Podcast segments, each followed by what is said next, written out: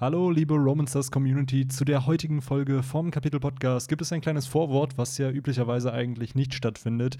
Äh, es ist aber leider dem geschuldet, dass in der heutigen Podcast-Folge die Aufnahme irgendwann einfach ange ja, angefangen hat aufzuhören und wir sozusagen den Podcast dann nochmal neu gestartet haben, aber der Part, den wir bis dahin diskutiert hatten, entsprechend auch noch da ist. Also gibt es an einer kleinen Stelle so einen abrupten Cut also nicht wundern, das passiert bei ungefähr Minute 27, 28 und dann geht der Talk einfach weiter, wo wir dann noch mal versuchen, das zu rekapitulieren, was äh, verloren gegangen ist. Es sind ungefähr fünf Minuten, die dann nicht recorded wurden. Die haben wir dann versucht, entsprechend noch mal neu aufzunehmen.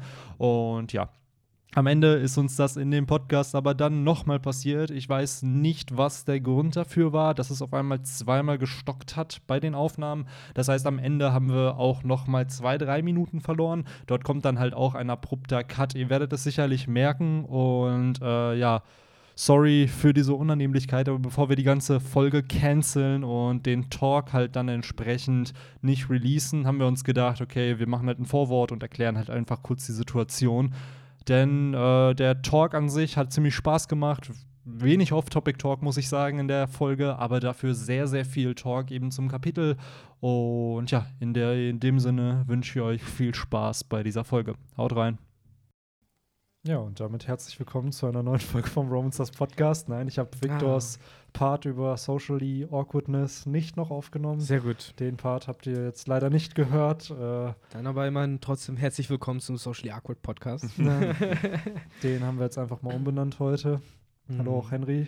hallo Leute. Ein, ein Abend voller Unangenehmheiten. Ja, wer weiß, ne? Kleiner also, Peinlichkeiten und Fauxpas. Wir saßen noch lange nicht mehr in dieser Dreierkombo hier zusammen. Also wer weiß, was da für Gesprächsthemen heute entstehen werden. Das ist ja immer das Schöne am Podcast. Man weiß nie, wenn, was für eine Richtung es sich entwickeln wird. heute gehen wir doch sehr jungfräulich an das Kapitel ran. Jo. Wir haben noch kein, keinerlei Vorgespräch dazu mhm. geführt. Na krass und auch ähm, auch für unsere Zuhörer, damit ihr es einfach versteht. Eigentlich war heute ausgemacht, dass wir uns um 17.30 Uhr treffen bei mir. Und äh, erst war es 17 Uhr, dann haben wir es auf 17.30 Uhr verschoben, um Viktor ein bisschen Puffer zu geben. Anscheinend hat Viktor die Nachrichten nicht gelesen und war dann um 17 Uhr schon da. Mhm. Und selbst wir haben, bis Henry halt angekommen ist um 17.30 Uhr, nicht über One Piece gequatscht. Also nee, schon ähm, ja, ein bisschen verwunderlich, muss ich Reife Leistung. Echt? Also, mhm. aber dafür haben wir andere Themen gefunden. Es war sehr, sehr viel Pokémon, Yu-Gi-Oh! ähm, Kingdom, falls Generell Mangas. Euch, genau, andere Mangas und ähm, doch verwundert, dass wir das so lange ausgehalten haben, muss ich ehrlich sagen. Also ja. Also kein Wort über das Chapter. Und das haben wir uns jetzt natürlich hier aufgespart. Ich bin aber auch gespannt, wie ihr das Kapitel fandet. Ihr habt wahrscheinlich die Spoiler gestern nicht gelesen. Nee. Und Wieso ich muss echt sagen, weil. Waren die irreführend oder ja, was? die Spoiler waren unterwältigend, muss ich sagen. Also dafür, ich dachte, es wird ein reines Battle-Chapter, so wie es in den Spoilern klang. Und gleichzeitig war, auch, war, ich auch so ein bisschen überrascht, ohne jetzt im Kapitel was vorwegzunehmen, dass das Color Spread irgendwie nicht wirklich einen Bezug zum 22. Geburtstag von One Piece hatte, weil One Piece diese Woche ja auch auf dem mhm. Cover der Jump drauf ist. Es ist ein Color Spread, ist das jetzt das Color Ja, das ist halt das Sommer-Color-Spread. Ja. Das ist halt, ne, jetzt im Juli passt das halt ziemlich gut Natürlich, rein. klar. Und so. Aber es ist witzig, dass du das gerade erwähnt hast, auch mit den äh, Spoilern und sowas, weil das auch eine Diskussion, die ich auf Reddit verfolgt habe, dass die Leute halt im Nachhinein halt meinten, so, ey, ich habe gedacht, äh, von den Spoilern her, dass das irgendwie voll langweilig ist und so. Aber da habe ich das gelesen und boah, ist ja mega gut übersetzt, so, ne, ne, ne, ne. Und äh, ja, ich glaube, einer der Gründe, weswegen die halt auch, ups, so lange ausgehalten haben, oh, ohne über One Piece halt äh, zu reden im Vorfeld, ist halt, weil, hm, ja, ich äh, jetzt nicht unbedingt äh, geplatzt bin, um mhm. über One Piece direkt äh, in, über dieses Chapter zu reden, weil ich halt mhm. sagen muss, irgendwie, vielleicht liegt es daran, dass ich der falsche Rezipient dafür mittlerweile bin, aber ich, ich sitze da und warte die ganze Zeit drauf, komm, gib's mir doch jetzt endlich mal irgendwie fies dreckig. Ich will jetzt was Krasses sehen. Ich will jetzt irgendwie den großen Shit sehen, weil du hast ständig nur Ruffy in Odin Castle und ach, bevor ich hier die ganze Zeit weiter rante, Henry, wie fandest du es denn? Ähm, nee, mir ging, also ich, mir ging's ähnlich. Ich war jetzt auch nicht, äh, hat mich jetzt nicht äh, aus den Socken gehauen, hm. das Kapitel. Zumal man ja echt sagen muss, auf diesen, ja, ohne, ohne Color Spread sind es bei mir 15 Seiten.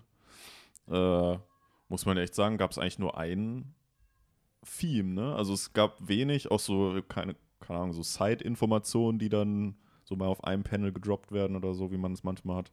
Sondern man hatte ja wirklich nur ein Theme da, wie ja, die Leute vergiftet werden und dann später Ruffy da auf die einredet und dann ja. irgendwie das Gift von denen absorbiert oder so. Ich finde halt auch irgendwie, das passiert nicht oft in, in so One Piece-Chaptern, aber irgendwie hat Oda sich diesmal dazu entschlossen, sich das so zu regeln. Das siehst du halt oft bei Mangas, wenn du mehrere Charaktere hast, die auftauchen äh, und dann hast du so ganz brav von jedem einen Move, um den so zu zeigen. Und das hast du in diesem Kapitel halt auch so. Die ersten Seiten bestehen ja daraus, wie halt die Red Scabbards halt jeder so einen Move machen dürfen, um sich halt so ein bisschen zu zeigen. Mhm. Und ich habe das Gefühl zumindest gehabt, ich weiß nicht, vielleicht bin ich einfach zu negativ eingestellt dem Kapitel gegenüber, aber in der Vergangenheit hatte ich das Gefühl, dass Oda das irgendwie ein bisschen eleganter macht. Ich meine, das passiert ja trotzdem, gerade wenn die Ströte zusammenkämpfen, hast du auch von jedem mal so einen Move hintereinander. Aber hier ist es mir irgendwie sehr aufgefallen. Mhm. So dieses, okay, ich zeige jetzt erstmal von jedem einen Move und dann kommt da, wie du gesagt hast, dieses Krankheitstheme, äh, was ich noch ziemlich sympathisch fand. Jetzt wissen wir halt, warum äh, Queen the Plague ist, als ja. ne, sein Kennname sozusagen. Wird dann noch interessant zu erfahren, warum denn jetzt wirklich die anderen so heißen, wie sie heißen. Ja, und warum er auch so ein Erfinder halt ist, ne? Und immer so ein bisschen mhm. dieses Schrauber-Image hat. Ja, da Bock drauf. Äh, weil er ne? scheinbar äh, auch gerne solche Waffen mhm. äh, oder Stoffe herstellt. Ob der sich wohl mit Caesar Crown versteht, ob die da ja. so ein bisschen Nerd-Talk machen. Also ich musste da tatsächlich auch ein bisschen baut. an äh, Pankasat denken. Ja, äh, auch wieder so eine diese, biologische Waffe, ja. ne? Diese Leute dann halt da auch, ja, praktisch diese Haut ja so weggeätzt ist und die dann so Zombies, aus ihren Löchern ja. da ge geblutet haben. Aber auch so ein bisschen, ich muss jetzt so ein bisschen Gegenwind mal streuen gegen eure Kritik für dieses Kapitel. Also klar, ich hatte auch das Gefühl, dass nicht wirklich viel passiert ist in diesem Kapitel. Und ja, das, was Victor beschreibt, macht irgendwo Sinn, dass er halt kurz andeutet, was die halt drauf haben. Das hat er sicherlich in anderen Kapiteln anders gelöst. Aber ich glaube, dass die Schwertscheiden hier von Oden gar nicht so im Fokus stehen sollten in diesem Kapitel. Ja. Es sollte also ich fand, das Kapitel folgt halt einer gewissen Struktur. Mhm. Es fängt halt eben damit an, die Schwertscheiden sind wieder da wir sehen sie hier in Action. Das ist das, was es suggerieren soll. Das sind jetzt nicht die krassesten Moves irgendwie. Wir bekommen ja, glaube ich, nur bei äh, Kawamatsu hier einen Move mit. Die anderen greifen einfach ohne Namen. Wobei, ich glaube, bei Raizo haben wir auch noch einen Namen. Ja, ja, Raizo macht Thunder Shuriken. Genau. genau. Und dann bekommen wir halt diesen Switch zu Kid und Killer, was ich sehr cool fand. So, wo du echt diesen Internal Struggle auch bei Kid siehst. Was ist ihm gerade wichtiger? Sein Stolz oder halt die Freiheit ja, hier. Ich muss ja sagen, es gibt, finde ich, zwei Punkte an diesem Kapitel, die wirklich interessant sind und die wir vielleicht weiter diskutieren sollten. Ja. Das eine ist eben Kit und äh, ne, wie das da mit denen weitergeht. Und das andere ist äh, das Verhältnis von dieser Krankheit und was zu bedeuten hat, dass natürlich gerade Chopper da in der Nähe ist ja, in dem na, Moment. Aber worauf ich eigentlich hinaus wollte, ist halt, dass die der Arc so strukturiert wird, dass du erstmal diese Schwertscheiden in Action hast, damit sie wieder Hoffnung aufbauen. Nur das funktioniert eben nicht. Sodass du halt im Laufe des Chapters dann eben diese Seuche, halt diese, dieser Mummy-Virus oder dieser Mumien-Virus sich dann halt entsprechend infiziert. Und dass anstatt Ruffy, der jetzt gegen die kämpfen soll, genau das Gegenteil davon tut. Und zwar empathisch wirkt, wie wir es ja im letzten Kapitel schon gesehen haben, dass Ruffy erkannt hat, dass das nicht seine Gegner sind. Und wir dann im Ruffy-Manier halt so diese Rebirth von Oden so ein bisschen bekommen, dass sie halt jetzt einen neuen haben, an den sie glauben können. Weil selbst dieser eine Mann am Ende fragt ihn ja, willst du uns gerade wirklich noch eine Chance geben? So, mhm. er hat halt Ruffy schon attackiert und sich eigentlich so abgestempelt, dass es keine Hoffnung mehr gibt. Und dann taucht halt diese Figur auf oder dieser Charakter, der ihnen halt wieder Hoffnung gibt. Und ich fand das schon eine schöne Entwicklung, weil wir haben ja öfter jetzt schon darüber diskutiert, wie sich Ruffy weiterentwickelt hat. Gerade auf der Fischmenscheninsel, wo er kein Held sein wollte, kein Fleisch teilen wollte, ist er nun an so einem Punkt, wo er echt bereit ist, halt der Held für ein Land zu sein, weil er weiß, sonst kommt halt niemand und rettet die. Und klar, er hat ja auch Tama versprochen, genau. dass er halt dafür sorgt und das deswegen versucht er das auch, wie du heute richtig auch sagst. Ne? Es ist natürlich gerade Ruffy und seine äh, Entwicklung im Fokus in ja. den Kapitel, genauso wie auch in den letzten. Äh, das ist mir natürlich halt auch nicht gegangen. Das fand ich auch cool. Ähm, mein Problem ist halt eher, dass das für mich irgendwie gerade nicht der Punkt ist, wo ich das sehen will. So, mhm. weil für mich gefühlt so lange so viele Dinge passieren, die halt sehr peripher mit dem, mit dem eigentlichen Kern so des Plots zu tun haben, mit dem eigentlichen auch Kern des Chaos, den wir sonst immer erlebt haben. Ich verstehe halt nicht, warum Oda sich zum Beispiel die Mühe macht, die ganzen Ströte dazu versammeln und dann trotzdem in sämtlichen äh, sozusagen Schauplätzen fast immer irgendwelche anderen Charaktere dann nimmt, die Ruffy begleiten oder mhm. die halt irgendwie auch die anderen Scabbards begleiten. Du hast halt, das höchste der Gefühle war halt, äh, dass Zoro eine kleine Story hatte und Sanji halt seine kleine Story bekommen hat, aber ich weiß nicht, das sind halt alles Sachen und gerade dieser Gefängnis-Arc.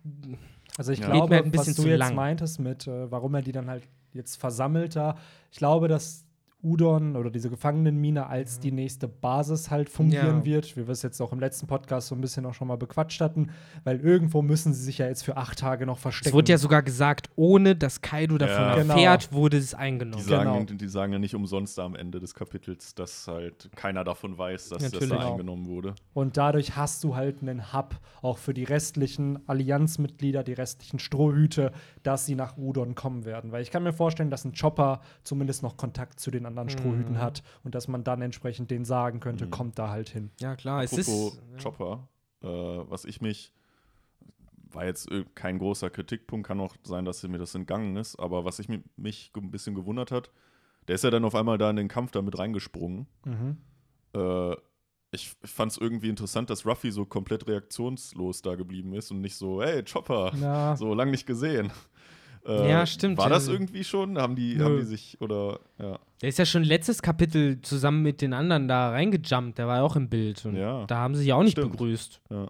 Das hat mich ein bisschen gewundert. Mhm. Ähm, und noch auf die Sache, was äh, Viktor eben gesagt hat, pflichte ich dir so ein bisschen bei, dass jetzt zum Beispiel auch in dem Kapitel mh, hm, mit dieser, ja, mit diesem Gift, was denen da halt äh, praktisch eingeschossen wurde, das ist halt jetzt wieder so ein Kapitel, das wird jetzt genau in einem Kapitel abgearbeitet. Man denkt sich halt so, ja, man hätte es jetzt auch sein lassen können und die ganzen Insassen sind halt einfach deshalb auf deren Seite, weil Ruffy die befreit. Mhm. Warum braucht es jetzt dieses eine Kapitel, wo die halt äh, mit dieser tödlichen Waffe getroffen werden und Ruffy ja, die dann praktisch auf die Weise nochmal retten muss. Also ich glaube, da könnte man so ein bisschen intervenieren, weil Ruffy ja nicht immun zu sein scheint gegen dieses Gift. Und weil wir jetzt auch acht Tage haben werden, wo Ruffy sich ausruhen kann, um halt zu erklären, warum Ruffy beim nächsten Kampf mit Queen oder solchen Giftattacken dann immun ist. So ähnlich wie es bei Caesar Crown ja war. Oder ja, gegen Magellan. Ich wollte gerade sagen, also was heißt nicht immun? Also er wird sich ja schon davon erholen. Ne? Ja, also, ja, natürlich. Wie andere natürlich. sich da halt nicht von erholen würden. Genau, er wird sich halt erholen, aber ich glaube, beim nächsten Mal, wenn dann dieser Angriff gegen ihn eingesetzt wird, wird es halt Ruffy gar keinen Schaden mehr anrichten. Ja, so, und dann hätte man halt logisch die Erklärung, ah ja, vor acht Tagen hat er es ja schon mal kassiert. Also ob man das jetzt gut findet oder nicht, sei dahingestellt, aber ich glaube, das ist Odas Gedankenweise, ja. weil, weil. Vielleicht erfindet Chopper ja bis dahin noch irgendwie einen Impfstoff. Ja, das kann natürlich auch ich sein. Ich kann mir eher vorstellen, dass äh, Oda da vielleicht mehr im Kopf hatte dazu. Äh, entweder das und er hat am Ende nicht die Seite, Seiten mhm. dafür, oder weil ich stimme dir zu, Henry. Ich glaube, es wäre einfacher gelaufen, wenn es halt einfach gegangen wäre. Die folgen ihm halt, weil er sie befreit hat. Die Sache ist, so ist es halt immer gelaufen bisher in jeder einzelnen mhm. Staffel. Ja. So, er befreit Leute und die Leute folgen ihm, weil sie keine andere Option haben. Und weiß nicht, vielleicht hat Oda sich einfach gedacht, ja, jetzt kommt halt one extra step dazu. Hm. Ich glaube, hier ist es aber auch so, man darf ja nicht vergessen, dass diese Leute ja jemandem schon gefolgt sind. So, und das war halt äh, Oden. Und der ist halt gestorben gegen Kaido. So, der Wille von diesen Charakteren ist ja gebrochen. Und ich glaube, nur befreit zu werden, das hast du, glaube ich, beim letzten oder vorletzten Kapitel-Podcast gesagt, wird ja nicht ausreichen. Weil wenn Kaido mitkriegen würde, ja, dass die Familie die, genau, dann stirbt halt die Familie, dann sterben sie alle und dann hat es halt niemandem was gebracht. Das stimmt. So. Aber ich finde trotzdem äh, weniger diese Tatsache, dass die halt an sich am Zweifeln sind, mhm. sondern die Tatsache, dass es nochmal mit diesem Virus sozusagen verschlimmert wurde, in Anführungszeichen, und die halt nochmal aufgepeitscht wurden. Ja, ich glaube, und, da ist es halt auch wieder das Oder. Also es wirkt halt sehr konstruiert, da habt ihr natürlich recht, aber ich glaube, das ist halt dieser Punkt, dass halt Ruffy ein Außenstehender ist, der Empathie gegenüber mhm. diesen Kranken zeigt und sich halt nicht scheut, sie anzufassen. Er umarmt sie ja Na, eigentlich klar. indirekt mit seiner Attacke und sagt halt, ey, ich bin eigentlich für euch da. Mhm. Und dass das das suggerieren soll und langfristig aber auch diesen Dream, den ja Oden hat, dass man die Grenzen öffnen soll, dass man anderen Richtig. gegenüber toleranter sein soll, dass das das hier suggeriert eigentlich. Ja. Nur gerade noch zum Verständnis, äh, die Leute, die er umarmt hat, er hat damit nicht von denen das Blut, ähm, de, dieses Gift aufgesaugt. Das hätte ich mir jetzt auch zu einfach so weil vorgestellt. Weil das, das dachte ich mir mhm. nämlich erst, weil wir dann am Ende ja so, äh, ja, ich sag mal, gesunde Leute sehen, aber das waren dann einfach diese anderen Gefängnisinsassen, ne? Also so richtig. Grunde, weil ja. wir, wir haben ja auf einem Panel, wo dieser Elefantentyp zu denen halt sagt, ja, ihr Vergifteten äh, fangt an, die zu berühren. Und ihr anderen steht nicht da doof rum mhm. und greift die halt auch an. Oder wollt ihr, dass mit euch dasselbe passiert oder irgendwie sowas? Naja. Ich glaube, dann war es am Ende, waren es dann die, mit, zu denen er da gesprochen hat. Ja, aber, im Endeffekt, aber umarmt hat er trotzdem, glaube ich, die Kranken. Ne? Ja, ja, klar. Genau. Dadurch, genau. ja, im Endeffekt nicht wirklich was gebracht, außer halt diese symbolische Geste, die genau. ich auch genau. verstehe. Ja. Und natürlich wieder, oh, der Mann ist doch verrückt und so. Ja, es wird im Endeffekt die Platte sein, auf der Chopper dann scheinen ja. wird, indem er A, diesen Virus wegmacht und B, den Smile-Virus dann auch das wegmacht. Ist es. Und ich glaube, vielleicht macht es Ruffy klar, es ist diese symbolische Geste, aber viele sprechen ja auch hier über Ruffys Leadership-Qualitäten, also über seine Führungspower, die er halt hier hat. Ich glaube, Kawamatsu hat es einmal erwähnt und eben auch Hyogoro. Und vielleicht macht es halt Ruffy, weil er weiß, dass Chopper hinter seinem Rücken ist, der ihn halt heilen kann. Und deswegen zieht er halt, so blöd es jetzt klingt, diese Show ab, um die Leute zu motivieren. Hätte ihm wenigstens mal Hallo sagen können. Ja, wenn er schon weiß, dass er da ist. Vielleicht, das wäre aber ein cooler Gag-Moment. Vielleicht macht das ja Chopper und sagt so: Ja, jetzt soll ich dich heilen, obwohl du mir nicht mal Hallo gesagt hast. ja, Glaube ich zwar nicht, aber nee, wäre zu Recht an der Stelle. Es wäre zu Recht. Aber ja, ich meine, ich kann natürlich der Analyse an sich nur zustimmen. Es ist wahrscheinlich, das sind alles die Gedanken, die da dahinter stehen. Nur, das ist halt dafür, dass es halt im Endeffekt ja trotzdem so ein ja, wichtiger Plotpunkt ist, der dadurch ja vorangetrieben wird schade, dass es halt nur in einem Kapitel eingeführt, ja, abgefrühstückt wird ja. und halt keine größere Relevanz hat, weil sonst hast du oft solche Mechaniken, die Oda einführt und die spielen eine größere Rolle. Mhm. Die gehen uns auf den Sack, so wie die Spielzeugverwandlung mhm. auf das mhm. Rosa oder halt äh, Shino Kuni in Dingens, ne? Klar, die gehen uns auf den Sack, die nerven uns, weil es immer diese komischen Time-Dinger sind und sowas, aber das ist halbwegs organisch zumindest in die Geschichte mal eingewoben. Und, und hier ja, und es hat sich ja auch mehr oder minder über den Arc dann gezogen. Ne? Hier wird es halt in einem Kapitel, genau. wie du schon sagtest, abgefrühstückt und ja, irgendwie fühlt sich das dadurch an wie so eine Art Filler-Folge. Ja, so ein bisschen, um, genau. Äh, so ein bisschen halt, weiß ich nicht, ob Oda an was Größerem noch überlegt und dann erstmal gesagt hat, ja, ich brauche noch eine Woche mehr, machen wir das erstmal schnell. Die ähm, Sache ist, ich, ich, ich habe halt trotzdem keinen Zweifel, dass das noch cooler wird. Mhm. So, ja. ne? Also ich glaube, der hat da so geile Sachen im Petto im Endeffekt ist das alles mal wieder, mein Glaube wird bestätigt. Es hätte mir viel mehr Spaß gemacht, wenn ich das hier fünf Jahre später gelesen hätte ja. in einem Manga-Band mhm. und äh, einfach die ganze Warnungsgeschichte durchgezogen hätte. Und ich glaube, mir wäre kaum irgendwas davon richtig unnötig vorgekommen, außer vielleicht wirklich die ein oder andere solchen, solcher Szenen, wo ich halt sagen würde, jetzt come on, aber ja, ich halt glaube, halt wir haben hier diesen Dressrosa-Effekt wieder. Wir ja. sind ja mittlerweile wirklich, ich glaube, 40 oder 41 Kapitel nur noch Wano. Das Kolosseum 2.0. Ja, und es ja. passiert hier zwar was, aber es passiert halt noch nicht das, was man gerne sehen möchte. Und natürlich, wenn man es am Stück am Ende liest, wird man sich sagen, was für ein grandioser Arc das doch war. Aber jetzt Woche für Woche zieht es sich halt schon. Das ist halt, ich ich glaube, vielleicht, das ist fast schon so falsch gesagt. Ich glaube, es wird halt kein grandioser Arc sein, sondern da werden grandiose Dinge passieren. Aber ich glaube, langfristig, also gerade wenn die Payoffs kommen sollten, die wir ja vermuten, dass sie in Wano kommen werden, ich glaube, dann wird man oder vielleicht auch verzeihen, dass manche Chapter ein bisschen langsamer waren. Aber das sind dann so. doch vielleicht eher Payoffs, die auf der gesamten One Piece Story auch oft aufbauen, die ja, auf dem großen Narrativum aufbauen und die halt für diesen Mikrokosmos Wano halt der halt den nicht so viel zu verdanken hat Lass im Endeffekt. mich doch einfach meinen Wano-Hype noch ein bisschen weiter ausleben. Vielleicht kommt ja noch das, was, wie schon gesagt, hier kommen soll und am Ende ja. gucken wir zurück in, unserer, in, unserer, tollen Wano-Retrospektive in drei Jahren oder so. Mein Wano-Hype ist ja auch noch da. So ist ja nicht. Die Sache ist, mein Wano-Hype kommt eher davon, was passiert, wenn die ganzen anderen Charaktere, die eben nicht aus Wano Klar, sind, du hast natürlich kommen. recht. So das, was in Wano im Endeffekt als Payoff passieren wird, sind natürlich die Payoffs von fünf ja. Arcs oder so. Das ist ja nicht jetzt nur der Wano-Arc, der hier einen Payoff kriegt. Ähm, aber ja, ich habe das Gefühl, Oda hat hier noch sehr, sehr viel, wie du auch schon sagst, in petto. Nur wir werden es halt erst am Ende sehen. Und mhm. das hier, klar, es ist ein wichtiger Schritt, weil diese Gefangenenmiete jetzt eingenommen wird. Aber so, es hat meiner Meinung nach auch einfach viel zu lange gedauert, weil Ruffy ist jetzt 26 Kapitel in. Also ich habe das Gefühl, er ist länger jetzt in der Gefangenenmine als auf Wano, da wo er halt frei ja, war. Also er ist ne? länger mhm. gefangen eigentlich, als er wirklich frei ist.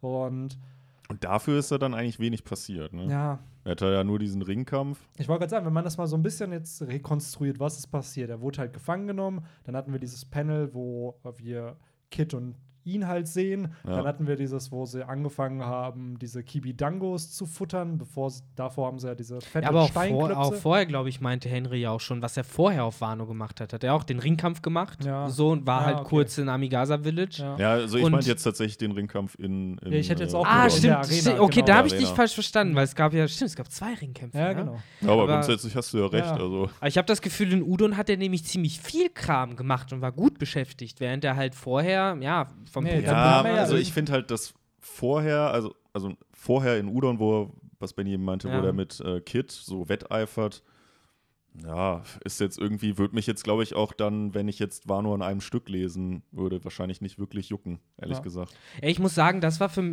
das haben wir auch damals im Kapitel so besprochen, das ist der einzig gute Punkt daran ist, du hast gesehen, ah, hier wird er stärker, hier trainiert ja. er, indem er schweren ja, Kram durch die Gegend schleppt mit den Handschellen und sowas.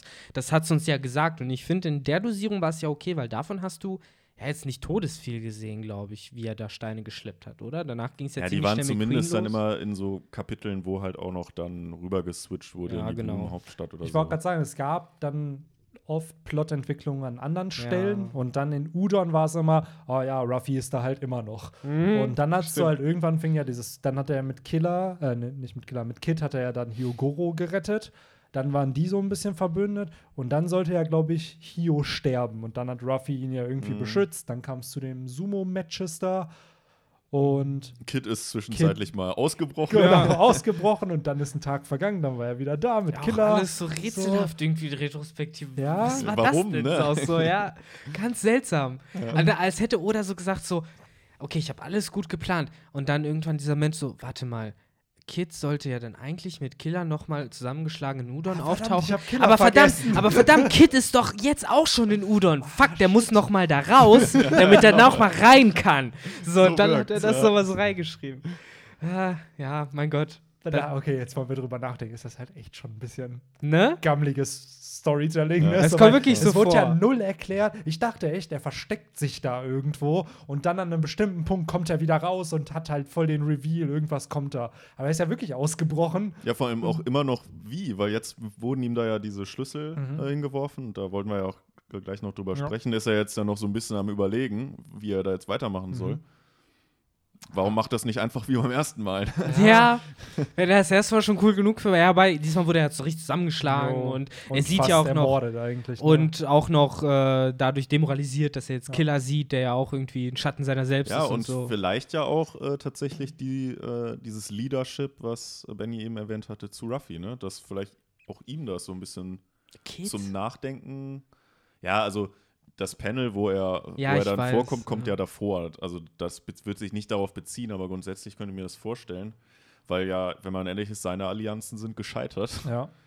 Und Irgendwie, Ruffys ja. Hm. nicht. Vielleicht liegt es halt daran, dass ich immer noch dieses Bild habe, was ich von ihm halt habe seit Sabaody-Archipel, wo man ihn halt als Psychopathen kennengelernt mhm. hat ja, vielleicht will oder da wieder ein Charakter halt ein bisschen umgestaltet oder hat den sich halt über die Jahre ein bisschen anders dann äh, zurechtgebogen. Aber eigentlich habe ich immer gedacht, dass Kid halt Zwangsbündnisse äh, eingeht, aber im Endeffekt halt immer so ein unkontrollierbares äh, weiß nicht, Monstrum ist, was halt durchdrehen kann. Ja. Sagen wir es mal so, ja. das kann ja immer noch passieren. So ähnlich war es ja. Ich, ich würde mir nur wünschen, dass es kein Lore 2.0 wird. Genau. Oder Lore auch nur ein Beige 2.0. Ist ja. ja. auch schon zu langweilig, weil Beige auch ein Good Guy ist. Ja. Kid ist kein Good Guy. Also so wurde uns nie vorgestellt. Und deswegen Aber ja, trotz, also was mir bei den, um nochmal diese Grundsatz-Supernova-Diskussion zu starten, die haben ja trotzdem ähnliche Werte verkörpert wie die Strohhüte. So, deren sind die, also zumindest die, die wir kennen, sind die Nakamas wichtig. Das hatten wir jetzt bei Beige, das hatten wir bei Lore. Das hatten wir bei Flamingo. Ja, hier aber eben auch. Und da denke ich mir halt so, ja klar, das ist halt ein Psychopath, aber der verkörpert irgendwo auch was, was die Strohhutbande verkörpert. So. Und wie schon gesagt, hier in dieser Szene mit Kid habe ich halt das Gefühl, er wägt halt gerade ab. Er weiß, dass das natürlich die richtige Entscheidung ist, sich jetzt den anzuschließen und da halt mit gegen Kaido vorzugehen, weil er hat halt gegen Kaido verloren. Und gleichzeitig ist es aber auch vielleicht diese Flashbacks von früher, weil er hatte schon mal eine Allianz gegen den Yonko und beide haben ihn halt verraten, als es gegen jemand anderen ging. So. Mhm. weil Hawkins und eben Scratchman Apu haben ihn halt beide einfach pff, gegen Kaido kämpfen ja. lassen. Und das wäre aber dann wieder vielleicht cool, weil Kid am Ende dann trotzdem auf der Gewinnerseite steht. Ja, für mich hört sich das halt mittlerweile an wie ein Charakter, der halt einfach eine mega große Fresse hatte, aber jetzt halt so viel Pech irgendwie erlebt hat in seiner Laufbahn. Eigentlich ja, er ist halt, er ist halt Ruffy ohne Plot-Armor. Ja, wenn er jetzt halt nicht, sich nicht Ruffy irgendwie anschließt, dann ist eigentlich seine Piratenkarriere am Ende. Ja, ich, ich finde so das hätte ich eingeschätzt. Ich finde es eigentlich gut, dass er halt jetzt äh, so ein bisschen nachdenklicher wird nach den ganzen Niederlagen, dass das halt auch an ihm nicht vorbeigeht. Ja. Und äh, ja, klar, grundsätzlich realistisch. Finde ich es halt auch, finde ich halt auch gut, wenn Oda ihn jetzt nicht zu sehr vermenschlicht, sage ich jetzt mal. Mhm und halt auch mehr und mehr auf diese Good Guy-Seite zieht, sondern ich würde mir halt auch wünschen, dass er halt so dieser so dieser Gary von äh, Ash ja. halt für Ruffy ist. Ich habe also mir ein bisschen halt der Rivale halt einfach. Erwartet, dass er nicht so oft scheitert im Endeffekt. Ich habe halt gedacht, dass er halt seine große Schnauze halt auch mit irgendwas becken kann. Mhm. Dass ich habe halt irgendwie immer gedacht, der ist halt so halbwegs so stark wie Ruffy wahrscheinlich. Ja, aber also, was ist auch, also hier vielleicht auch mal, um einfach dann so festzustellen, was heißt denn gescheitert? Er hat sich halt er hat halt gegen drei Yonko gekämpft und hat dreimal überlebt. So, das ist halt schon eine Feed, ja, die selbst Ruffy wird, seien wir ehrlich, wenn Ruffy wirklich das gegen Big Mom aufgenommen hätte da auf Whole Cake Island, hätte er verloren. Er scheitern so. halt im Sinne von so, wie es bei One Piece halt oft läuft. Du hast Charaktere, die sagen, ich mach was und ja. wenn sie es dann halt nicht schaffen, ja. gerade wenn du halt so jemand wie Kid bist, so dann kann ich den halt nicht mehr richtig einschätzen oder ich ernst weiß, nehmen was du meinst. Ich weiß voll, was du meinst. Nur Kid hat halt eben ja, nicht diesen Armor, dass er der Hauptcharakter ist. Natürlich. So Ruffy mhm. hat halt in vielen Situationen einfach klar, es sind die Verbündeten, die er sich macht, aber es ist auch einfach Glück. Vielleicht hätte er einfach OP sein müssen. Ja. Vielleicht hätte er einfach von Anfang ja. an irgendwie äh, irgendjemand sagen müssen, ey, der ist noch viel krasser ich als Ruffy. Sagen, vielleicht hätte er einfach stärker als Ruffy sein müssen. Nur dadurch, dass halt auch wahrscheinlich die neue Welt Zumindest und die Arcs sich anders wahrscheinlich auch gestaltet haben, als Oda das gedacht hat, ist Ruffy aber jetzt zum Beispiel schon auf dem Punkt, wo er auf einem Level ist wie der stärkste Kommandant von einem Yonko. Ich glaube, der ist stärker als Kid. So, und das ist stärker als Kid einfach. Jetzt zu dem Zeitpunkt. Vielleicht war er vor dem Timeskip stärker als Ruffy. Vielleicht war er auch nach dem Timeskip stärker als Ruffy. Werden wir leider nie erfahren, weil es nie zu einem Clash zwischen den beiden gekommen ist. Aber ich hoffe, dass Oda genau das, was du gerade gesagt hast, so ein bisschen revidiert und uns einfach zeigt, was für ein Badass Kid halt wirklich ist. Finde ich cool. Und auch zeigt, wie er vielleicht gegen die Big Mom-Bande vorgegangen ist. Uns zeigt, wie der Kampf mit Kaido abgelaufen ist, sodass es nicht einfach vielleicht ein Schlag war, vielleicht hat er zwei Schläge von Kaido kassiert und überlebt. Also, ja, oder vielleicht, äh, vielleicht ist dann im Kampf, weiß ich nicht, ein äh, Hawkins auf einmal die Seiten gewechselt und ihm vielleicht auch wortwörtlich halt in den Rücken ja. gestochen oder so. Also es sind so viele Details, die hier uns so fehlen. Also klar, er hat Niederlagen erlebt, aber ich frage mich, würde die Strohhutbande in ähnlichen Situationen gewinnen? I don't know. Nee, wahrscheinlich auch nicht. Aber die sind ja zumindest irgendwie, sag ich mal, bisher, ich meine, wir haben ihre Story gesehen, aber die sind ja doch lange nicht in Verlegenheit gekommen, dass denen sowas Klar. halt passiert. Und Natürlich. die hatten ja auch diese zwei Jahre, die die anderen nicht hatten. Die Klar. halt ne, kleiner und schwächer waren, als Natürlich. sie halt losgezogen sind. Und trotzdem, rein von den Narrativen so, du hast diesen Charakter vorgestellt bekommen, Kid, und obwohl natürlich meine Erwartungen halt subversiert wurden mhm. an der Stelle, halt nicht erfüllt worden sind, habe ich halt trotzdem gedacht, dass das halt auch ein Charakter ist, der in eine Richtung geht, wo du halt ne, seine große Schnauze so ein bisschen halt äh, mm, ja, belegt bekommst. Ja, und jetzt natürlich. ist es halt nicht der Fall. Und äh, wie gesagt, für mich ist jetzt halt gerade nicht klar, war das von Anfang an so angelegt mhm. oder hat er sich das da anders, über, anders überlegt, weil das Foreshadowing dafür, dass Kid am Ende eine kompliziertere Figur wird, war halt nie da. Ja. Und deswegen kommt es halt so ein bisschen komisch vor für mich. Ja, stimmt, ich habe meinen Ranch schon abgebracht. Das war deine Reaktion darauf. ja, äh, wir müssen uns einmal entschuldigen, weil der Podcast zum allerersten Mal nach 127 Folgen abgebrochen wurde. Yay, Hier, Premiere. Ich weiß nicht, warum. Irgendwas mit meinem Kackrechner. Ähm, Benny wird dann diesen äh, typischen Ton, den man damals beim Fernsehen hatte, dieses mit ja, den technischen. Also nicht dieses wir haben technische Probleme. Technische Probleme. Ja. Sowas. ja, wenn das so ein Podcast wäre, wo wir Videos hätten, dann könnte man so dieses, diese Balken einbauen, ja, so, dass eine technische Störung gerade ist. Genau, diese Schade, dass wir, dass wir unsere Podcasts nicht auf einer Videoplattform veröffentlichen, wo sowas ja. möglich wäre. Ja, hm. Gute Frage, ne? wenn man die technischen Kapazitäten dafür hätte. Hm. So, aber ja, wir haben über Kit geredet. Ich glaube, fünf Minuten von dem, was wir bequatscht haben, ist verloren gegangen, leider. Wir waren ähm, immer noch am Reden bei Kit, wo ja. Benny das dann aufgefallen ist, dass genau. es äh, auf einmal weg war. Ähm, jetzt habe ich aber den Screen auf jeden Fall hier immer auf, dass ich sehe, ob es unterbrochen Auge. wird oder nicht. Aber ja, wir hatten auf jeden Fall einen Vergleich zwischen Bakugo aus My Hero Academia und Kit. Der hat ja auch seinen Character Arc, wo der am Anfang sein Idol halt äh, ja vergöttert und dann irgendwann aber realisiert, okay, warum hat er seinen Rivalen gechosen als der, der die Fähigkeit kriegen soll. Stimmt, das war, das war ja so, du hattest den Protagonisten, mhm. Deku, ne? Und genau. der hat ja eigentlich die Kraft bekommen von dem Helden, den sie beide sozusagen genau. angehimmelt haben. Und der andere fragt sich halt. Und er wusste aber warum. nichts. Also es war ein Geheimnis zwischen All Might und Deku. Mhm. Und dann hat aber Bakugo es halt dadurch, dass er auch relativ smart ist, hast halt herausgefunden dann konfrontiert er Deku, dann kämpfen sie gegeneinander und da kommt dann aber auch raus, so ja, warum hat er dich halt gewählt und nicht mich? Mhm. Und da ist, das ist so der Turning Point für diesen Charakter, wo er sich dann weiterentwickelt, anfängt halt mehr Charakter zu retten in Missionen, anstatt nur die Antagonisten zu besiegen. Ja. Und, äh, das ja, ist halt, das ist halt der Kern der Sache, wo äh, der große Unterschied, glaube ich, zwischen Kid und eben Bakugo besteht, weil Bakugo, der kommt ja seit Kapitel 2 oder 3 schon vor, der ist ja von Anfang an dabei, während Kid ja, den hast du halt auf Sabaudi gesehen, wie der überhaupt geredet hat und die Dinge gemacht hat. Und auch das waren anderthalb Folgen vielleicht. Mhm. Und danach hast du immer nur irgendwelche Shots von ihm gehabt, wie er äh, Marineford geguckt hat oder wie er bei äh, hier bei Caesar, Punk, bei Caesar Crown mit ja. da, zugeguckt hat oder dann später eben auf der letzten Seite, wo Kaido vorgestellt wurde, wo ja. man seinen Rücken sieht im Endeffekt so und, und ja. die tolle Szene in der Zelle mit dem Fuß. Der glorreiche Fuß, genau das wo lange, lange gerätselt wurde, wer könnte das denn sein? Und im Endeffekt hat das ganze Internet von Anfang an gecallt. So, es war Kid und es war am Ende Kid. Ich glaube, ich glaub, es war auch entweder Kid oder Hawkins, weil ja. die beide so komische Hosen tragen. Ja, genau, da war man sich hatte man halt ne? schon mit der Teleschnecke, glaube ich, gesehen, mhm. weil der sollte ja Jack irgendwie wiederholen. Genau, aber das ist es halt. Dadurch, dass du von Kid nur so wenig gesehen hast, konntest, wusstest du am Ende nicht, ist das jetzt äh, die Entwicklung von diesen zweieinhalb Jahren, die er diese Reise hinter sich gebracht hat, oder war, ist der jetzt schon immer so gewesen und war das eigentlich nur Show mit dem so laut sein und sowas? Ja. Das ist halt schwer zu erfassen, wenn man so rapide sich umentscheidet, wie Oda es in dem Fall vielleicht tut. Mal schauen, was daraus wird. Sind ja auch, man darf ja nicht vergessen, es sind ja auch ein paar Jahre vergangen, seitdem er ja Kit eingeführt hat. Ich glaube, 2009 oder so wurden die Supernova zum ersten Mal gezeigt. Zehn Jahre her, ne? Ja, und wir sind mittlerweile, hatten wir eben auch bequatscht, das war in dem Part, der rausgeflogen ist, nicht mal 20 Chapter oder so, die man mit Kit hat. Ja. Das heißt, mhm. in diesen zehn Jahren ist dieser Charakter eben auch nicht so oft in der Handlung gewesen. Und ich schätze mal, dass wir im Laufe des Wano-Arcs halt auch mehr über ihn lernen werden. So ähnlich wie es halt mit Lore in äh, Dressrosa der Fall war.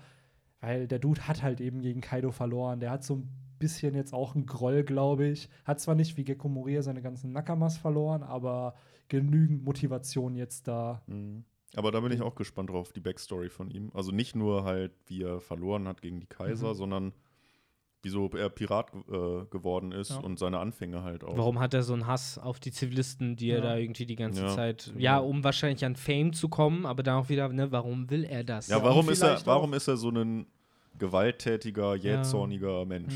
Aber auch, was mich interessieren will, woher er seinen Willen hat. Weil er hat es halt mit Shanks, mit Big Mom und eben auch mit Kaido aufgenommen. Er über, hat es überlebt und, und hat, hat halt immer noch den Willen weiterzumachen. Halt, ist halt nicht so, dass er jetzt aufgegeben hat. So, der, der war ja. Der hatte bestimmt früher so einen äh, alkoholisch, Alkoholiker-Dad, der seine Mom die ganze Zeit geschlagen hat und ihn mhm. wahrscheinlich auch. Das hat er dann beobachtet, sich so eingebrannt und so, nie wieder, nie wieder. Also wollte er einfach sagen, also wollte er sagen, dass er so jemand ist, der wie Sanji Frauen dann respektiert, aber so andere Es lief wahrscheinlich original so, er ist, er ist rumgeschippert, hat zuerst Kaido gesehen, der total besoffen über den Himmel flog und gesagt hat, schließ dich meiner Crew an und der hat Flashbacks zu seinem Vater bekommen äh.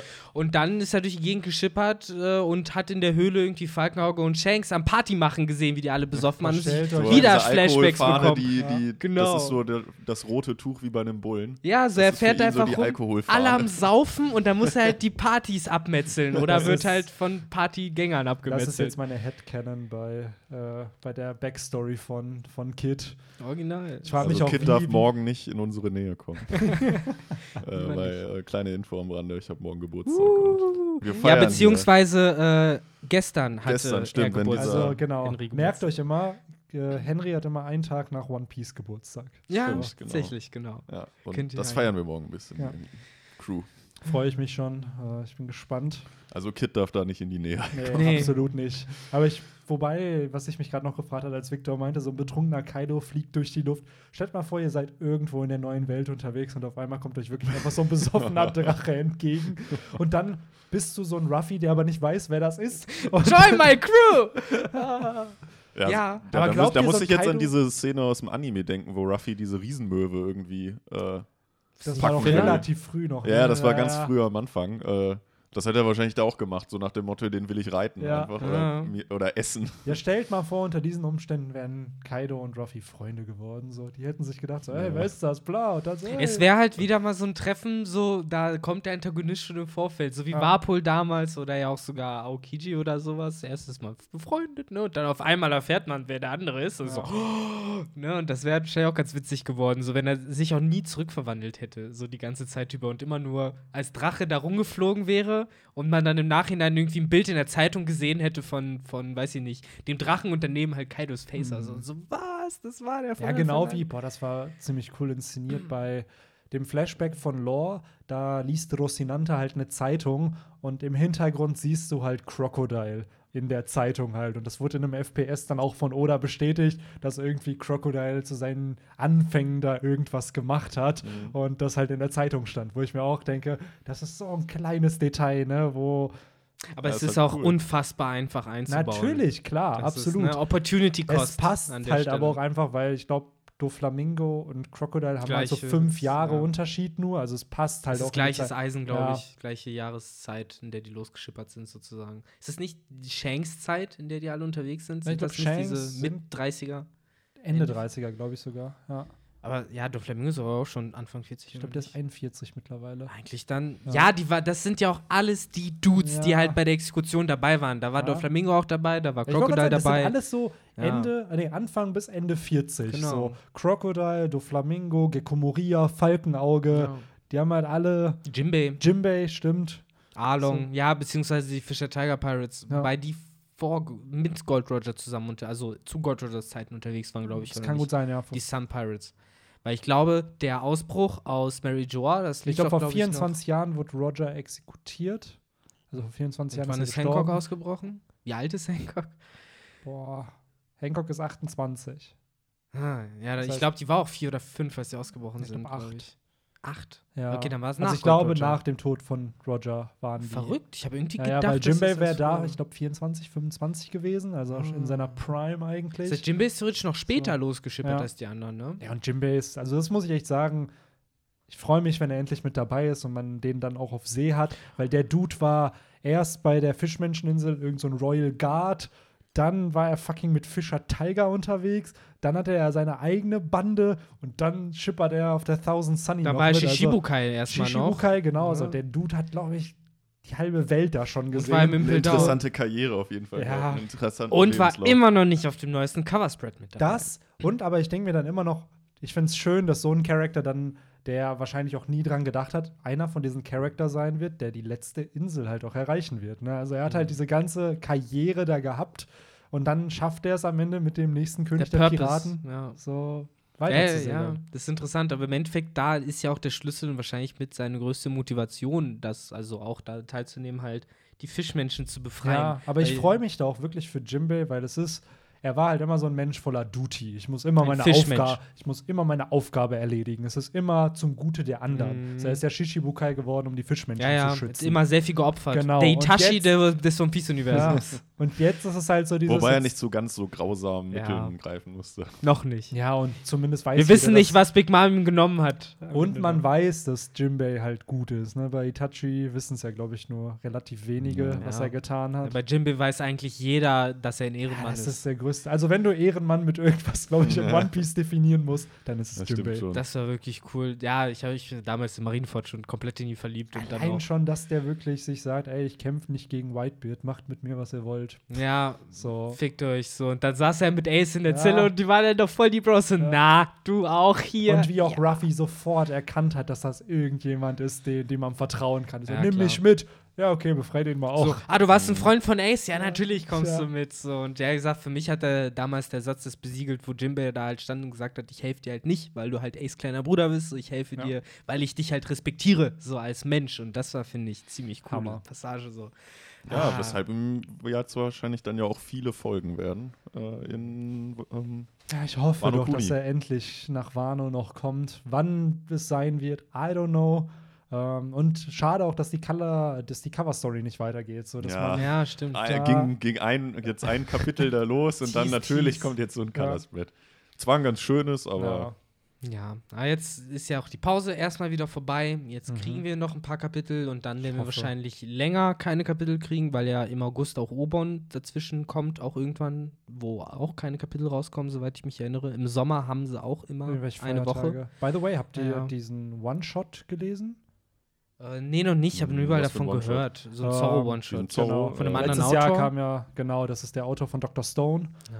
Also Arzt, also es ist im Endeffekt nur die Story nochmal von Zorros Kampf mit Falkenauge in einem One-Shot.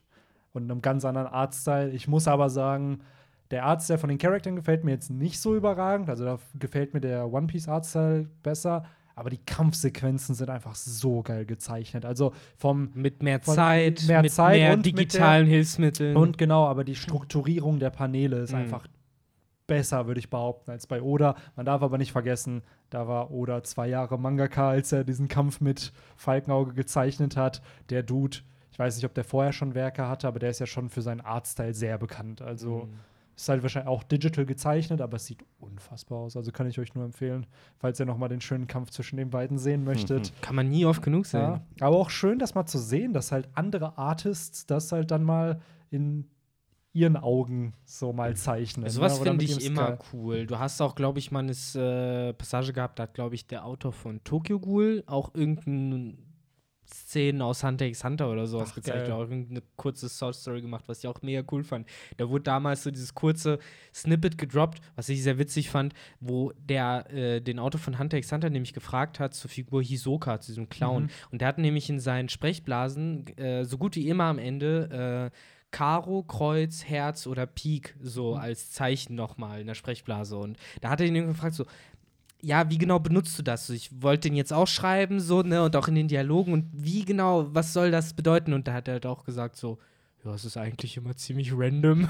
so, das Fandom, also die Community hat davor wirklich 20 Jahre lang sich immer wieder den Kopf darüber zerbrochen, äh, was genau diese Zeichen bedeuten sollen am Ende. Und die sind sich sogar zum Teil sicher gewesen. So, ja, wenn er das Herz macht, dann ist er mal richtig angepisst und so. so eine und, Deutungsanalyse ja, und am Ende ist einfach die Antwort, ja, ich habe mir nichts dabei gedacht. so wie es, glaube ich, in 99 Prozent der ganzen Literatur unserer Welt ist, dass das wenn du ist, äh, heutzutage Autoren fragen würdest, wie hast genau. du das und das gemeint, so, hä? Was? Das, das meine ich halt auch. Felix Lobrecht zum Beispiel hat halt ein Buch geschrieben, Sonne und Beton, und anscheinend in Berlin an einigen Gymnasien ist das wohl eine Lektüre im Abi. Und er meinte dann in irgendeinem Instagram-Post so, falls euch jemand fragt, was die Deutung von irgendeiner Szene schreibt einfach nix. So, ich fand's einfach cool. Und meinte so, macht einen Screenshot davon und zeigt das euren Lehrern. So.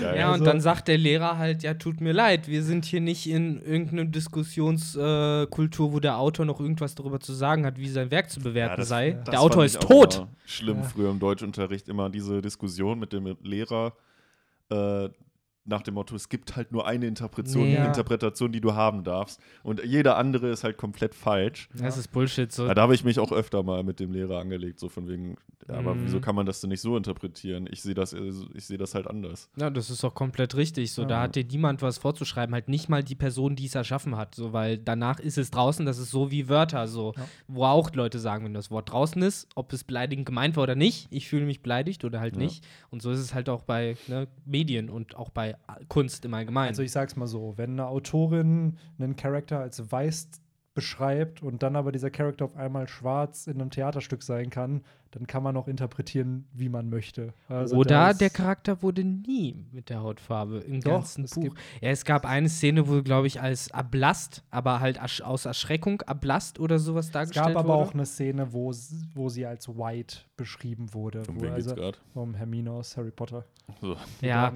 weil gerade, sorry, aber J.K. Rowling, ich liebe Harry Potter, aber dieses Redconning von irgendwelchen Sachen in den Büchern, not a fan of it. Ich glaube, das geht, das geht für mich aber auch viel mehr in die Richtung, ich finde weniger ein Redcon von ihr, als ich es ein bisschen lächerlich von der ganzen Internet-Community finde, nein, nein, dass man also sich überhaupt das, darüber das, Gedanken mich, macht. Nein, ich will mich darüber nicht aufregen. Ich Dann ist halt, halt schwarz. Es ist das genau, das ist ja völlig legitim. Aber wenn es im Buch steht, dass der Charakter die und die Hautfarbe hat, dann ist es einfach ein Fakt, der umgedreht wurde. Das ist was anderes. Es geht nicht um irgendwelche homophobisch oder rassistisch. Ich, ich würde es halt nicht mal so weit gehen, dass es halt irgendein Fakt ist, der bewusst umgedreht wurde oder nicht. Nein, nein, nein, das sage ich ja. Aber es geht ja mehr darum, so wie solche Interpretationen. So, du interpretierst es so oder so.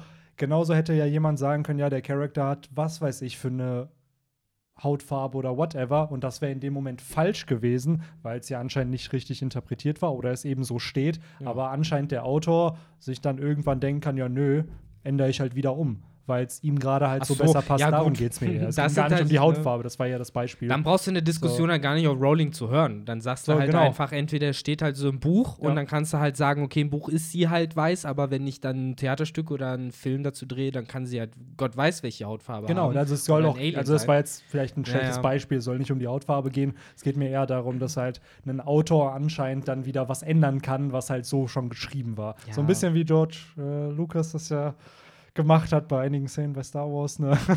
wo ja, Henry schon so ein bisschen. Special, äh, ja. den, den Special Cuts. ich finde es so. ja bis heute auch legit, dass Leute halt sagen, äh, ich finde scheiße, dass irgendwie die alten Cuts verschwunden sind oder halt nicht mehr so leicht erhältlich sind oder sowas. Äh, kann ich verstehen, weil das ist halt ein andere, anderes Werk und ich finde, jeder hat das Recht, halt das zu mögen oder das genau. zu mögen. Und ich finde halt mhm.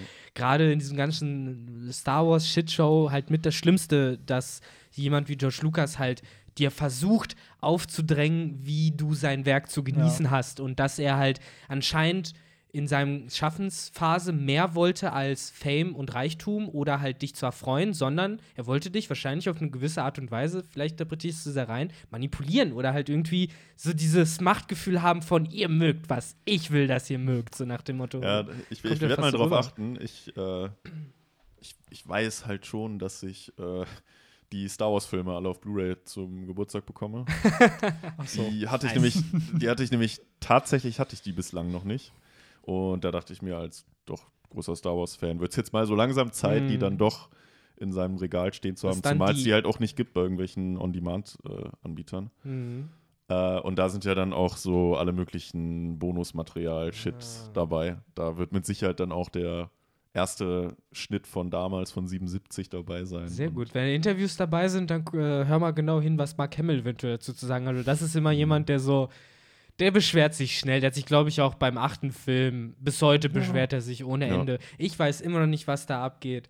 Äh, ich habe den Film noch nicht gesehen. Vollkommen zu Recht hat er, hat er sich beschwert. Es, das Internet ist ja geteilt bis heute. Ich, kein Film der Star Wars-Serie hat äh, das Internet, glaube ich, so geteilt wie der achte Star Wars-Film. Es gibt wirklich Leute, die ihn super finden, es gibt mhm. Leute, die ihn schrecklich finden.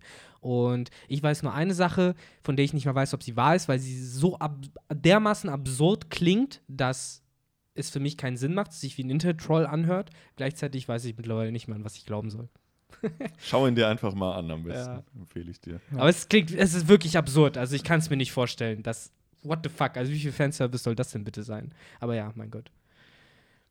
Ich weiß jetzt nicht, um welche Situation es geht. Ja. Ich, ich weiß ehrlich gesagt auch nicht, welche du meinst. Aber Richtig. Na gut. Wir wollen nicht spoilern. Vielleicht haben ihn ja echt manche noch nicht gesehen. Ich will, deswegen will ich jetzt halt auch ja. nicht aussprechen, was ja. ich äh, als Eigenspoiler habe. Aber. Okay. Ja, ähm, zum Chapter haben wir da noch was zu sagen. Eigentlich. Der Elefantentyp ist implodiert ja. und vermutlich tot. Und ja. Ruffy hat nicht mal hingeguckt. Nee. Also ich, ich würde es Oda zutrauen, dass das selbst da noch schafft, selbst bei einem Menschen, dessen Körper wirklich implodiert ist. Mit Gift. Äh, das irgendwie noch schafft, dass der wahrscheinlich in, noch in all seinen Einzelteilen zusammen Natürlich. ist und überlebt ja. hat, aber eigentlich ist es selbst im One Piece-Universum unmöglich. Ja, ja. Ich finde es aber interessant inszeniert, muss ich sagen. Ruffy schaut es sich halt nicht an, ne? Und zeigt dann einfach nur mit dem Finger so auf Daifugo, so, ja, ey, den überlasse ich euch. Und ich könnte mir vorstellen, dass das nächste Chapter einfach damit anfängt, dass halt Daifugo besiegt ist. Also, dass der das, so ein bisschen geoffscreened wird. Das erinnert mich voll an die Anfangsszene aus Django. Kennt ihr die? Mit dem, äh, Ach, ja, ja, wo Christoph ja. Walz da langkommt und dann diese Sklaventreiber da findet und halt irgendwie die alle umbringt oder den einen unter seinem mhm. Pferd begräbt oder so und dann alle Sklaven freilässt. Den einen halt noch ja, so eine Knarre und frei. den Mann. Er lässt sie nicht frei, er gibt denen halt den Schlüssel. Genau, den Schlüssel, eine Knarre. Erklärt ihnen, was, am, genau. was er machen würde. So, und by the way, äh, die nächste Stadt ist da, das ist der Nordstern, den müsst ihr folgen. Genau, und, dann, und, dann, und, der Typ atmet noch, nur dass ihr es wisst und gibt die Knarre ja. und geht halt weg. Und das ist halt wirklich so. Ne, und dann hörst du, glaube ich, noch einen Schuss. Ja, du hörst die, glaube ich, äh, streiten oder sowas. Irgendwas von wegen, ah, komm mir nicht näher. Ah, ah, ah, ah. Ich weiß nicht, ob man den Schuss noch Schuss hört. Schuss hört man, glaube ich, auch noch. Und dann okay. ist ja klar, okay. Die. Dann kommen die Credits, weil der Film dann, glaube ich, richtig anfängt. Ja. Aber ja, so ungefähr stelle ich mir das halt hier jetzt auch vor. Ja. So, ihn und er weiß halt schon, Daifugo, shit's about to go down, so dem wird jetzt nicht mehr entkommen. und insofern, das ist schon. Ja, mal gucken, was dunkel. sie mit dem machen. Ob das dann auch so eine Art Caesar wird, der dann irgendwie ge gefangen genommen ich glaub, wird. Ich glaube, die umarmen ihn einfach zu Tode mit ihrer Krankheit sein, ja. und infizieren ihn schön ja. mit. Ich glaube, es wird so in die Richtung laufen. Was ich eigentlich viel interessanter fand, ist, ich weiß nicht, ob es bei euch auch in der Übersetzung so war, ist, wie Ruffy halt zu diesem Elefantentyp sagt, ich habe eine ziemlich gefährliche Zukunft gesehen. Mhm. Also das bedeutet ja im Umkehrschluss, dass er halt äh, seinen Haki da ja. perfektioniert hat. Wobei bei uns und in die Zukunft es, gucken äh, kann. Bei uns heißt es tatsächlich, dass er eine etwas gefährliche Zukunft gesehen hat. Ah, okay. Also interessant, wie er es halt auch formuliert ja. hat, dass es für ihn halt ein eine geringe ja, Gefahr halt, dargestellt hat. Bei mir ist es halt eine ziemlich gefährliche. Okay. Ah, okay. interessant. Was da jetzt richtig ist, kann ich halt dann wirklich nicht sagen. Oder ja, sie haben halt, halt theoretisch bis Sonntag um ja. 21 Uhr warten und dann uns die Official Translation durchlesen. Aber ich finde es an sich cool, weil es ist halt voll die Reference zu Katakuri, der ja, auch immer dieses und dann hat er kurz halt gesehen, was passiert und hier halt auch. Schade wahrscheinlich, wenn Oda mehr Platz hätte, hätte er vielleicht auch kurz gezeigt, was, was Ruffy da gesehen hätte. Aber auch schön, dass das hier einfach. Äh ja. Und dann fast schon so ein cartoonesken Move, in dem einfach der Rüssel von dem Elefanten halt zugeknotet ja. wird. So wie man es halt wirklich aus so, keine Ahnung, Looney Tunes, Cartoons oder so sich vorstellt. Ja. Oder so Tom und Jerry oder so. Ja, genau. Aber ja, why not? Ja, hat mega ja, cool gemacht. Ja also bewirkt. Im Endeffekt hat Ruffy ja auch dann nochmal das bestätigt, was er den anderen versprochen hat. Er geht ja aktiv gegen die Leute von Kaido hier auch vor. Ist jetzt nicht so, dass er sagt, ey, besiegt die mal, sondern er besiegt halt einen der Wardens und überlässt den zweiten jetzt eben an die anderen. Aber auch das, was ich eben meinte, warum ich glaube, dass er im nächsten Chapter, Chapter dann schon besiegt ist, weil hier ja auch steht, dass es das Udon gekonkert ist. Also du hörst ja sogar die Schreie noch über ja. Udon, die halt wahrscheinlich davon kommen, nachdem er sie halt sagen, we have decided to rebel und dann ja. hast du, oh, wahrscheinlich wird er da schon zusammengeschlagen, genau. kann ich mir genau. vorstellen. Ja, aber hm, insgesamt hatte ich da gerade nicht noch was. Ah, nee. Nee, ich bin, ich bin zufrieden, glaube ich, mit der Besprechung. Ich glaube, ich habe alles erwähnt, was ich Wichtiges erwähnen wollte insgesamt. Alle sind begeistert von Ruffy am Ende des Kapitels, was, mhm. glaube ich, auch Odas äh, Hauptaugenmerk äh, war, als er das Kapitel geschrieben hat. Es ging darum, halt dieses Character Development nochmal darzustellen. Ich finde, Kawamatsu ja. hat so ein bisschen dieses Shocked Pikachu-Face. Ja, stimmt. da passt nur leider der Text nicht. Das ist so ein bisschen, aber theoretisch könnte man das Bild so ein bisschen umwandeln und daraus den Pikachu-Meme machen. Ach genau, ich weiß, welches kleine Detail mir gerade entfallen ist. Ja. Ich fand es ziemlich cool, dass man tatsächlich auch gar nicht gesehen hat, wie Ruffy sich überhaupt bewegt hat. Es war ja wirklich so, erst ja, war der vor den das Leuten. Das dachte ich mir auch. Und auf einmal stand er halt davor. Ja. Du hast nicht mal nicht mal ein Geräusch gehört oder so. Er war einfach da und das fand ich schon ganz gut umgesetzt, muss ich sagen. Ja, stimmt. Hier auf Seite 14 sieht man ihn halt, wo der eine meinte, oh, gibst du uns noch eine Chance? Mhm. Und dann wechselt es ja schon zu Babanuki. Und da tut er halt diese Kugel da in den Rüssel und dann steht da Ruffy halt auch schon. Ja, das auf einmal schon, halt ja, so ohne Übergang. Das ist eigentlich cool ganz eigentlich. gut gemacht. Aber ja, vielleicht, wobei das ist ja gar keine richtige Doppelseite, sehe ich hier gerade. Die letzte Seite ist Doch. bei euch auch als Doppelseite ja, ist eine Doppelseite, Aber ja. muss sie gar nicht sein, oder? Nee, eigentlich nicht. Nee, stimmt hm. schon. Hm. Bisschen seltsam. Naja. Mal gucken, wie es jetzt weitergeht, ne? Weil oh. jetzt haben sie ja scheinbar wirklich endlich Udon eingenommen. Ja ob jetzt nächstes Kapitel dann so eine Planung, so ein Planungskapitel. Ja, sie müssen ja theoretisch noch vier Charaktere befreien, die wichtig sind. Also diese vier Yakuza-Bosse, von denen wir einen so ein bisschen schon angeteasert gesehen haben. Das fehlt jetzt noch. Denjiro. Ob das, ob das jetzt aber in diesem Kapitel passiert, sei mal dahingestellt. Also ich könnte mir jetzt auch vorstellen, dass, dass, dass das nächste Chapter mit Udon anfängt, zwei, drei Seiten und dann wieder in die Hauptstadt der Blumen mhm. wechselt. Weil das ja. ist ja der einzige Plot, der jetzt noch wirklich beendet werden muss. Und da sind die restlichen Charaktere. Ja. Und die müssen ja dann irgendwie, wenn dieses jetzt so Basis werden soll, da ja hinkommen. Das ist ja generell die Frage, wie lang dieser zweite Akt jetzt wirklich noch geht. Weil ich glaube, ich habe schon viel zu oft gecallt, dass er bald vorbei ist. Ja. Aber eigentlich müsste er jetzt wirklich mal bald vorbei aber sein. Aber reicht euch, also jetzt noch eine Frage, so eine finale Frage, reicht euch das als Payoff irgendwie? Weil der erste Akt endet halt damit, dass Ruffy gegen Kaido kämpft und er verliert. So ist das jetzt für mich das Ende von Udon? Dass naja, der erste Akt war halt die Niederlage, das Ende, ja. und jetzt im zweiten Akt ist halt ein Gewinn sozusagen. Das also verstehe ich, klar, dass es am Ende ein Gewinn ist, auf jeden Fall, aber irgendwie ist mir der Stake halt sehr, sehr niedrig. Also wäre jetzt Queen gefallen oder Jack oder irgendwer, so hätte ich gesagt, boah, krass, das wäre ein Sieg. Im ja, vielleicht, vielleicht äh, tötet Kaido ja am Ende einfach noch Big Mom oder so. wow. zweiten Akt. That escalated quickly. Aus dem Nichts. So, und das war's mit Big Mom. Ihr Character Arc ist da vorbei. Ja, oder es, es läuft einfach generell so, dass Big Mom sich befreit auf einmal, weil keine Ketten können genug Ketten sein für Big Mom und dann wird einfach Onigashima versenkt. So, so endet mhm. der zweite Akt, dass das Fire Festival halt doch im Flower Capital stattfinden muss, weil es Omegashima nicht mehr gibt.